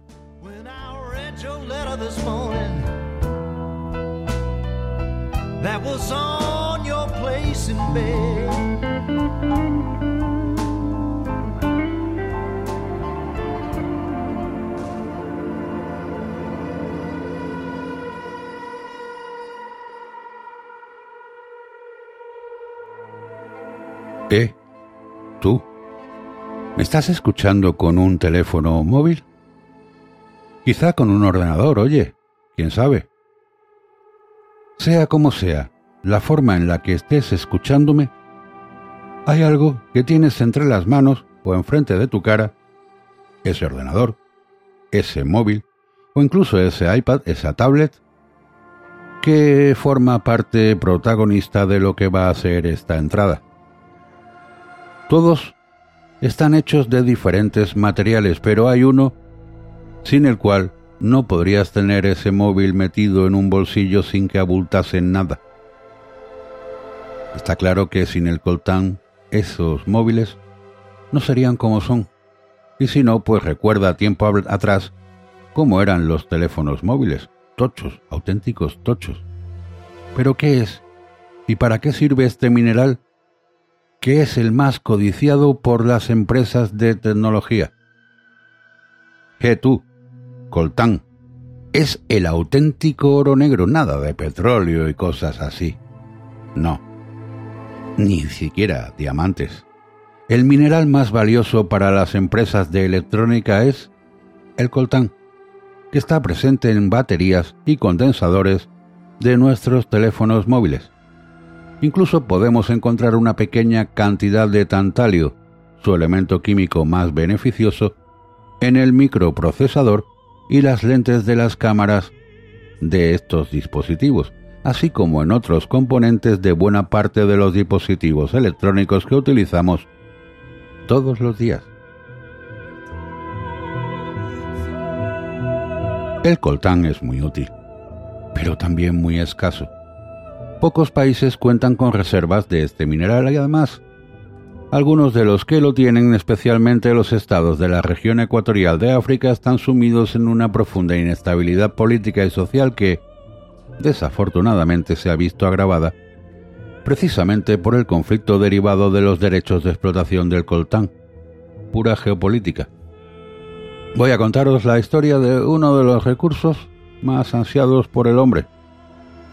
El coltán no es un elemento químico.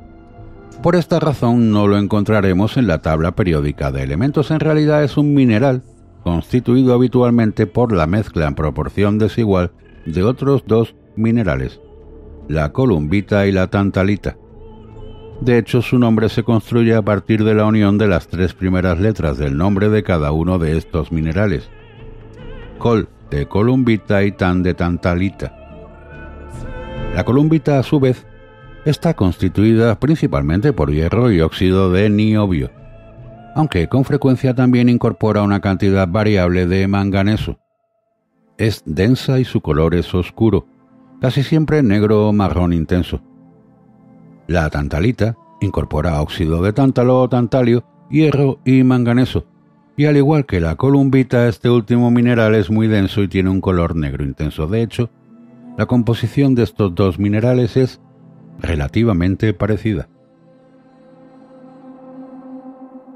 En esta entrada, no vamos a necesitar profundizar en sus características físico-químicas, pero nos viene bien saber que la principal diferencia existente entre la columbita y la tantalita consiste en que el niobio presente en el primero de estos minerales se ve reemplazado por tántalo en el segundo y precisamente en este último elemento el más valioso y la razón por la que el coltán es tan codiciado. ¿Por qué? Pues sencillamente debido a que sus propiedades físico-químicas lo hacen idóneos para fabricar condensadores y resistencias de alta potencia entre otros componentes. Estas últimas, las resistencias de potencia elevada, se utilizan habitualmente en los generadores eólicos, los filtros de alta tensión o los bancos de carga, entre otras posibles aplicaciones. Pero los condensadores que recurren al tantalio están presentes, como se ha adelantado un poco antes, en nuestros smartphones, tablets, ordenadores portátiles, televisores y en muchos otros dispositivos electrónicos que aspiran a tener un volumen lo más reducido posible. El óxido de tantalio tiene una propiedad muy interesante. Tiende de forma natural a formar capas muy finas de material. Y estas capas pueden ser utilizadas para fabricar el dieléctrico de los condensadores, que no es otra cosa que un componente con una conductividad eléctrica muy baja y que por tanto se comporta como un aislante. No es en absoluto necesario que conozcamos en detalle cómo funciona un condensador, pero nos viene bien saber que es un componente eléctrico que es capaz de almacenar energía potencial bajo la forma de un campo eléctrico. La mayor parte de los condensadores tiene una estructura relativamente sencilla. Constan de dos placas de material metálico capaz de conducir la electricidad separadas por un material aislante. Este último es precisamente el dieléctrico del que os he estado hablando. Lo interesante es, por un lado, que esta estructura es la que permite al condensador almacenar carga y por otra parte, que es posible utilizar un abanico bastante amplio de elementos en la fabricación tanto de los componentes conductores como del dieléctrico.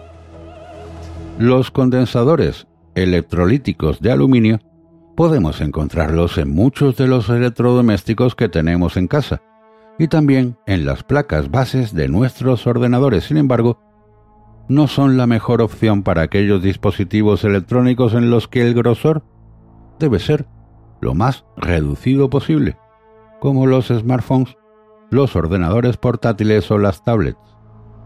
Esto se debe a que el dieléctrico de estos condensadores está constituido por óxido de aluminio, que debe tener un grosor relativamente elevado para que cumpla su función como material aislante de manera eficaz. Los condensadores de tantalio, sin embargo, utilizan óxido de este elemento en el dieléctrico y, como hemos visto al principio de esta entrada, el óxido de tantalio tiende de forma natural a considerarse bajo la forma de una capa muy fina de este material. La diferencia de grosor existente entre el dieléctrico de un condensador de aluminio y el de un condensador de tantalio contribuye de manera clara a que estos últimos sean sensiblemente más compactos. Pero esto no es todo. Además, su capacitancia, que es la capacidad de acumulación de carga eléctrica, es alta a pesar de su reducido volumen, lo que coloca a los condensadores de tantalio como la opción ideal para cualquier dispositivo electrónico que deba tener un volumen lo más contenido posible. Como podéis ir viendo, una vez que hemos llegado a este punto resulta fácil entender qué ha provocado que los fabricantes de dispositivos de electrónica de consumo estén tan interesados en hacerse con una buena reserva de tantalio y por lo tanto de coltán. Sin embargo, este elemento no resulta útil solo en el proceso de fabricación de condensadores y resistencias de alta potencia para componentes electrónicos y sistemas eléctricos. Su dureza, su resistencia a la corrosión, densidad y ductilidad lo hacen muy apetecible también para fabricar las lentes de vidrio de alta refracción de las cámaras de nuestros smartphones, que también deben ser lo más finas y resistentes posible. Interviene en muchas aleaciones utilizadas en las industrias aeronáutica y armamentística, se usa en los reactores de las centrales nucleares en la fabricación de equipamiento para procesos químicos y un largo etcétera. Incluso gracias a que el tantalio es un elemento inerte desde el punto de vista fisiológico, se emplea en la producción de implantes y material quirúrgico. Como veis, es difícil no dejarse impresionar por el enorme abanico de aplicaciones que tiene este elemento. La lástima es que, como vamos a ver a continuación, pues es bastante escaso. Aunque las cifras varían dependiendo de la fuente a la que recurramos, casi todas están de acuerdo en que una parte muy importante del coltán que podemos adquirir actualmente en el mercado procede de las minas de la República Democrática del Congo. Algunos medios defienden que este país africano tiene la mayor reserva de mineral tan escaso, alrededor de un 80% del total disponible en el planeta. Otros, sin embargo, consideran que Ruanda, Nigeria, Brasil, China, Rusia, Australia y Canadá se encuentran en disposición de competir en este ranking. Por esta razón, si queremos manejar datos fidedignos, es necesario recurrir a una fuente sólida.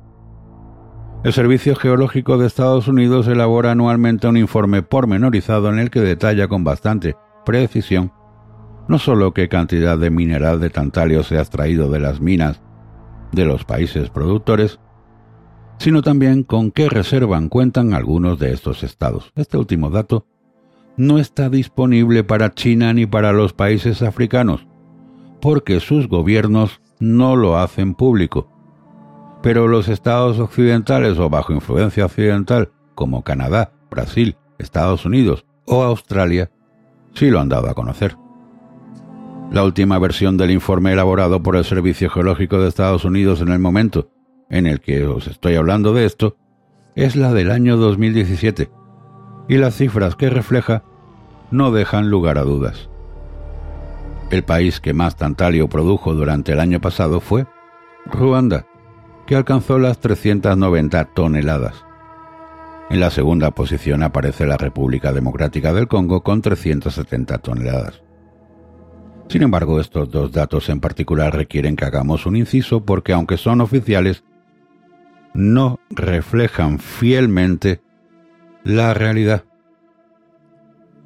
Varios medios de comunicación y organizaciones no gubernamentales, como The Washington Post, UNICEF o Amnistía Internacional, entre otros, llevan años denunciando que los gobiernos de Uganda y sobre todo de Ruanda proporcionan financiación a numerosos grupos guerrilleros afianzados en el territorio congoleño para hacerse con el control de sus minas de coltán, cobalto, estaño, níquel y tungsteno. Por esta razón es razonable considerar que una parte de las 390 toneladas de tantalio, supuestamente extraída de las minas ruandesas, en realidad procede del territorio congoleño. Pero en cualquier caso, la tercera posición de esta clasificación la ocupa otro país centroafricano, Nigeria, con 190 toneladas. Después aparecen Brasil con 100, China con 95 y Etiopía con 60 toneladas. Otros países que oficialmente extraen cantidades importantes de mineral de tantalio y que no aparecen en esta clasificación, pero sí en el informe elaborado por el Servicio Geológico de Estados Unidos son Canadá y Australia. Curiosamente, desde hace unos meses también se extrae coltán en España, en la mina de la aldea orensana de Penouta, que por el momento es la única existente en el sur y centro de Europa. Desafortunadamente, la extracción no solo del coltán, sino también del cobalto, el estaño, el níquel y el tusteno en las minas de la República Democrática del Congo se lleva a cabo casi siempre en unas condiciones deplorables. Las personas que trabajan en las minas lo hacen sin medios, con la ropa inadecuada, cuando no medio desnudos, y sin las más mínimas condiciones de seguridad. Pero esto lo hemos visto también en otros puntos del mundo y con otros minerales, ¿verdad? Chile, Perú, en fin. No voy a nombrarlos todos. Lo peor de todo es que es habitual ver a niños llevando a cabo un trabajo que apenas pueden soportar los adultos. Según UNICEF hay al menos 40.000 menores trabajando en las minas de mineral del Congo. Pero claro, en aquella cultura, pues que un niño trabaje suele ser normal, como era normal en tiempos de posguerra de España que los menores trabajaran o ayudaran en el campo. Así que estamos en esa dicotomía, claro. Pero en fin, los datos son los datos. Y UNICEF, aunque tenga cosas buenas y cosas malas, pues por lo menos hay que, si no creerla al 100%, por lo menos sí tenerla como referente. Como os mencioné un poco antes, muchos medios de comunicación y organizaciones no gubernamentales llevan años denunciando la terrible crisis humanitaria, económica, social y política en la que este país centroafricano está sumido desde que se inició la guerra que lo asola desde hace ya dos décadas. Quizá guerra por el dominio de este mineral. El interés de las grandes corporaciones occidentales y asiáticas en minerales como el coltán y el cobalto no ha hecho otra cosa que acentuar la inestabilidad del Congo provocando que muchas minas pasen a estar controladas por grupos armados que obligan a las personas que viven en los pueblos de la zona a trabajar en las condiciones más lamentables que podamos imaginar. Pero la culpa es del Estado o es de esos grupos armados que el gobierno de alguna forma los permite, en fin. La verdad es que resolver esto es un poquito complicado, ¿verdad? Además de los intereses que pueda haber por terceros países que inducen a que estos grupos armados, pues lo primero estén armados. Y lo segundo, pues que campen allí a sus anchas. En fin. Amnistía Internacional, que la puedes calificar de buena o mala según el punto que se trate, como todas las organizaciones, decidió hace unos meses trasladar esta denuncia hacia arriba para presionar de forma directa a las empresas occidentales y asiáticas que se benefician de la extracción del mineral centroafricano. Algunas de estas compañías no tardaron en reaccionar, aunque aún no está del todo claro si han hecho algo que sea suficiente. Apple, por ejemplo, comunicó a finales del pasado mes de febrero que había decidido comprar el cobalto que usa para fabricar las baterías de sus dispositivos móviles directamente a los mineros con el objetivo de mantenerse al margen de los conflictos de la zona y no favorecer la extorsión que llevan a cabo los intermediarios a mí que venga el CEO de Apple a decirme cómo lo hacen pasando por encima de los grupos armados que controlan la zona. Pero bueno, eso es como cuando hablan de estas personas, y os lo he comentado incluso en un editorial, pues cuánto le pagan a los chinos que ponen los tornillos de ese teléfono móvil que llevas en el bolsillo, esa manzanita mordida. Otras empresas como Samsung o Daimler se han comprometido a rastrear el origen del coltán y el cobalto que utilizan para cerciorarse de que el mineral se extrae de forma lícita y respetando los derechos de los mineros. Bueno, los mineros, no sé, cuando a un minero le pones una escopeta en la boca, ya me contarás qué derechos van a respetarse, pero en fin. Estas dos compañías también han declarado que la trazabilidad de estas dos materias primas es muy compleja debido a lo confusa que resulta la cadena de suministro normal. Aún así, es evidente que la situación no va a mejorar hasta que las compañías que adquieren los minerales se involucren de forma plena para garantizar que el origen de estas materias primas es lícito y que se extraen sin ninguno de los eslabones de la cadena de producción que sea sometido a un trato degradante e inhumano. Pero claro, esto es como aquel famoso episodio de los diamantes de sangre, o todas las injusticias que se producen a lo largo y ancho del mundo, en las explotaciones, en las minas, en las fábricas. A una empresa tecnológica lo que le interesa es vender. Sí, investigan, pero hasta ahora no hay ninguna forma artificial de generar coltán. Por lo tanto, estas empresas se van a tener que enfrentar a si miran para otro lado sobre ese origen porque necesitan el coltán para garantizar su negocio, o se dedican a hacer menos número de móviles y por lo tanto no abastecer a su clientela, o sencillamente vuelven al pasado y volvemos a llevar zapatófanos en los bolsillos. ¿Qué opinas? Esto es lo que hay.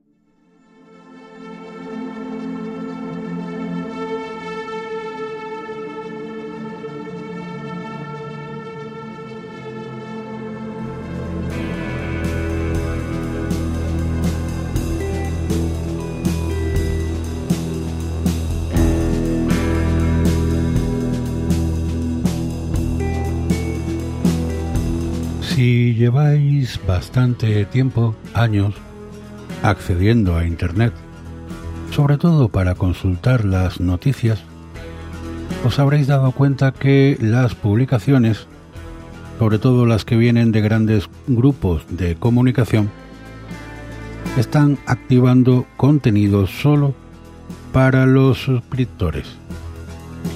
Esto que en principio puede sorprender se debe simplemente a que la gente cada vez acude menos a sus publicaciones o que sencillamente han activado en sus navegadores un filtro para no ver la publicidad.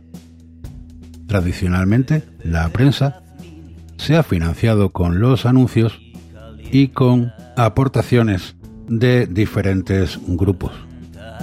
Últimamente estamos viendo cómo además el gobierno destina dinero para la prensa. Esto, que debería de estar prohibido por ley, pues se viene dando sobre todo desde que comenzó la pandemia. Y digo que debe de estar prohibido por ley porque muchas publicaciones no irán en contra del gobierno para seguir recibiendo la subvención y subsistir.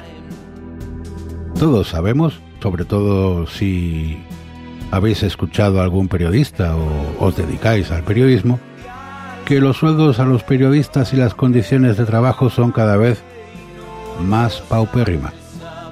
Ya no ganan lo que ganaban antes. Por eso quizás tampoco se destina dinero a grandes proyectos de investigación.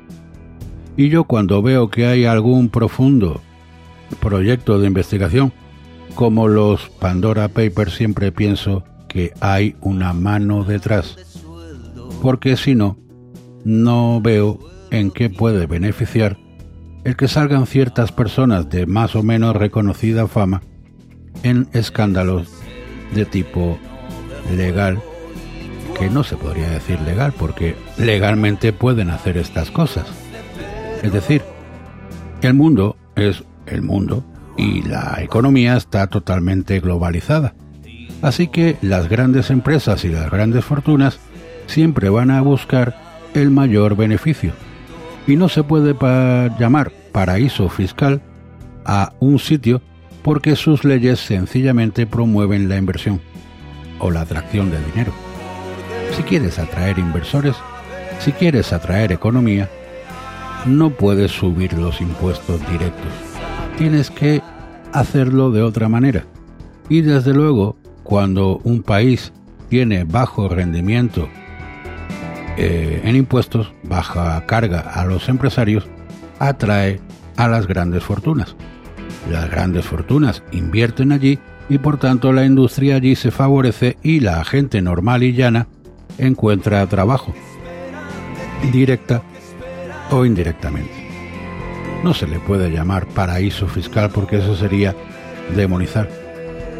Si yo como ciudadano de un país que pago mis impuestos, veo que mis impuestos me son recompensados y me vuelven de alguna forma, de manera indirecta, a cosas en la sociedad, buenas carreteras, buenas infraestructuras, pues estaré encantado de pagar esos impuestos. Pero si veo que los impuestos cada vez me los suben más y más y las infraestructuras resulta que van a peor y encima se quieren inventar nuevos impuestos como los peajes por las carreteras, autovías que siempre han sido públicas, que siempre se han financiado de otra forma, pues pasa lo que pasa que si tengo una gran empresa, sencillamente la cambio el domicilio a aquellos países o aquellas zonas donde me van a eh, percutir menos en la forma de trabajar que yo tenga. Y no es muchas veces por yo tener mayores beneficios, que sí, también. Pero si a mí, por ejemplo, eh, tengo mi sede en un país donde contratar a una persona que gane, por ejemplo, mil euros, me cuesta a mí como empresario otros mil euros. Y en otro país, esos impuestos, en vez de costarme a mí, no sé, mil euros contratar a esa persona, aparte de su sueldo, pues no sé, a ver si me explico. Si en vez de costarme a mí mil me cuesta 500, probablemente podré contratar a esa persona por mil, contratar a más o incluso pagarle algo más de sueldo. Es increíble que las grandes fortunas en España sean demonizadas precisamente por el gobierno de España. Demonizan a Amancio Ortega porque se compra y matricula un yate donde a él le dé la gana. Claro, pero si lo hacen ellos, es curioso. A mí, mm, si queréis, me rectificáis, pero en este último escándalo de los Pandora Papers, todavía no he visto que salga nadie de las izquierdas y dudo mucho que la economía de ciertos personajes que estaban y están en el gobierno no sea de ese tipo. Porque ya vimos como una persona dimitió, quizá es lo único honrado que hizo, dimitió a los pocos días cuando se le descubrió algo así, pero otro que era un astronauta siguió en el cargo como si nada habiendo cometido el mismo delito. Si se le puede llamar delito, porque habría que ver en la jurisprudencia y en la justicia internacional si tener una sociedad offshore, como le llaman, es o no un delito. Si fuera un delito, las grandes empresas como Google, Apple y otras que hay por ahí no tendrían su sede fiscal en este continente en Irlanda. Sí, podrás intentar cobrarles, ponerles tasas, lo que tú quieras, pero si esas empresas han decidido tener su sede en Europa, en un país como Irlanda, es porque en Irlanda pagan menos impuestos, es porque en Irlanda se favorece la creación de empresas, no grabando a las empresas y sobre todo a los autónomos. España, que es un gran país de autónomos, está cercenando los derechos de los autónomos y metiéndoles presión fiscal, presión fiscal, y eso pues hace que la gente no quiera emprender en España y se mude a sitios más beneficiosos como Estados Unidos, eh, Delaware, eh, Irlanda o Chipre, porque allí pueden desarrollar sus proyectos perfectamente, sobre todo si son online si son por internet. Enlazando con lo que decía, veo que muchos periódicos pues están eh, poniendo artículos bajo suscripción. No me preocupa, son publicaciones que ya me han fallado en algún momento. Lo País, cosas de ese tipo, de ese grupo, no voy a seguir nombrando periódicos, ¿verdad? Bueno, el Diario Sur de Málaga también.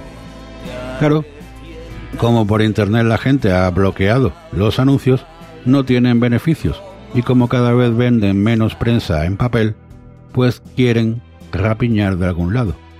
Afortunadamente hay otras publicaciones libres que se financian con cuotas de sus asociados o con la publicidad como tradicionalmente sin querer buscar grandes beneficios y nos podemos informar perfectamente en ellas. No sé hasta qué punto llegará todo esto, pero en el pasado recuerdo que esto de mm, pagar por suscribirte para leer una publicación empezó ya por el 2012 que luego se volvió a dejar y ahora ha vuelto con fuerza porque ahora los grupos de, informativo eh, están metidos en solamente un duopolio, hay otros que son independientes, pero la mayoría de, los, de las publicaciones de prensa están en ese duopolio, que ya sabemos cómo lo beneficia el gobierno, pues están viendo que se están hundiendo, que tienen poca financiación, que no les da dinero, y entonces pretenden que los lectores que quieran leerlos, pues les paguen por leer el artículo. Claro que ahí entra la contradicción de que la sociedad cada vez lee menos artículos y solamente se lee el titular.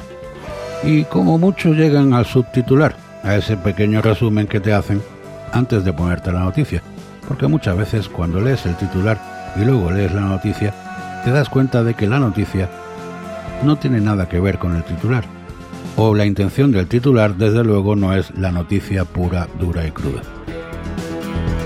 Por mi parte, yo seguiré contando cosas, y lo que tengo muy claro es que nunca os voy a mentir.